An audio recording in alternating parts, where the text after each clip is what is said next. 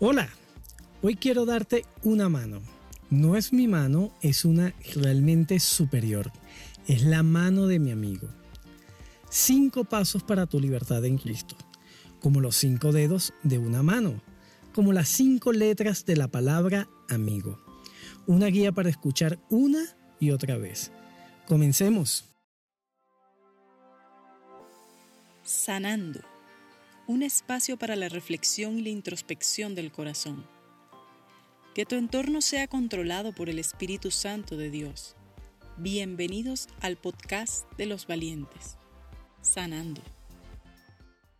La capilla Sixtina alberga entre sus techos abovedados la gran obra de Miguel Ángel, La mano de Dios pintura en la cual Dios extiende su mano desde el cielo acercándose a la mano extendida de Adán que en hebreo significa hombre, humanidad.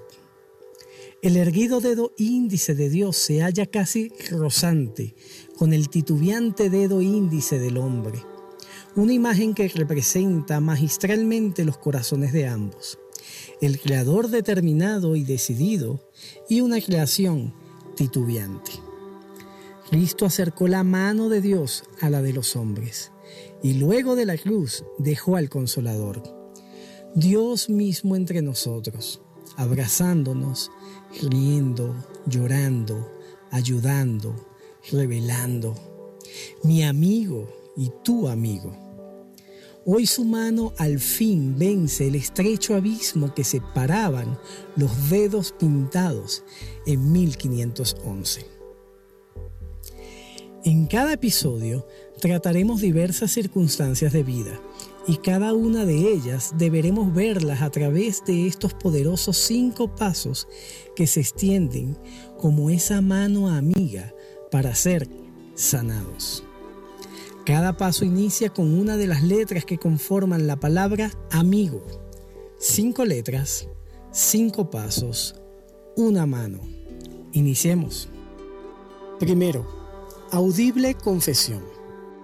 Luego de saber en nuestro corazón nuestras faltas, es necesario expresar con nuestra boca audiblemente nuestro error. Finalmente te confesé todos mis pecados y ya no intenté ocultar mi culpa. Me dije, le confesaré mis rebeliones al Señor y tú me perdonaste. Toda mi culpa desapareció. Esto lo expresó el salmista.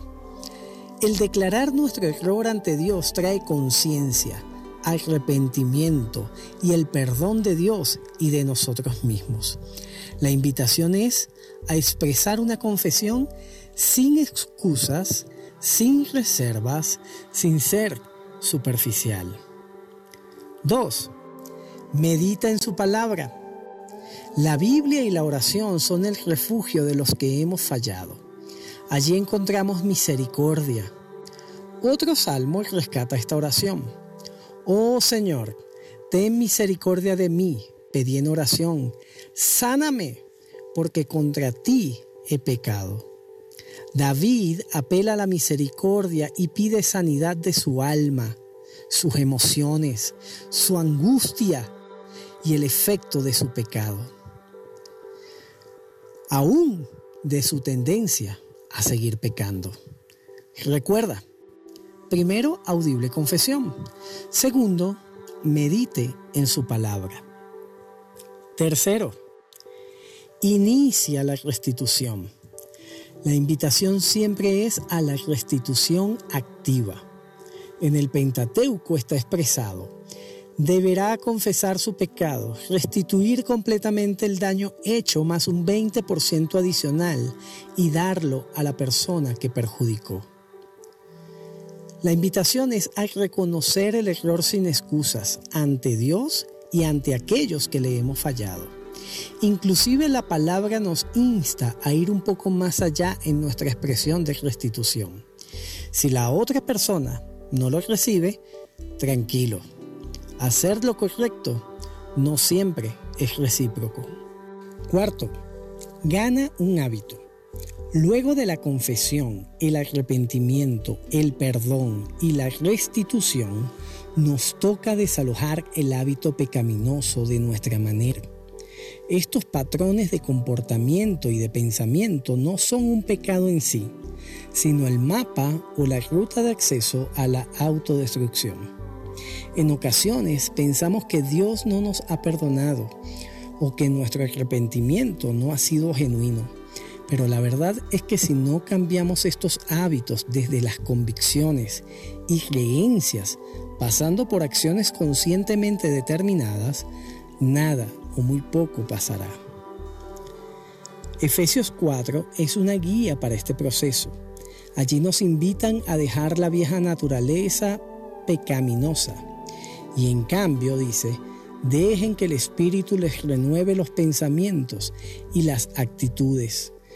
Pónganse la nueva naturaleza, creada para ser a la semejanza de Dios, quien es verdaderamente justo y santo. Y por último, quinto, obediencia. La obediencia es oír la instrucción y aplicarla con devoción. Y aquí vuelvo a la capilla sixtina. Aquellos dedos tan próximos a hacer contacto entre un Dios amoroso que se ha acercado al extremo con aquel que representa la desobediencia. Ese primer Adán que se dio un supuesto placer que condujo a la humanidad a la muerte. Jesús, el segundo Adán, dice la palabra en Filipenses, que Jesús estando en la condición de hombre, se humilló a sí mismo, haciéndose obediente hasta la muerte y muerte de cruz. Cinco pasos, una palabra, amigo. Audible confesión, medita en su palabra, inicia la restitución, gana un hábito y obedece. Ten esta mano presente en cada episodio que compartiremos juntos y recuerda que una nueva vida es posible. Dios te bendiga. Gracias por acompañarnos. Si este episodio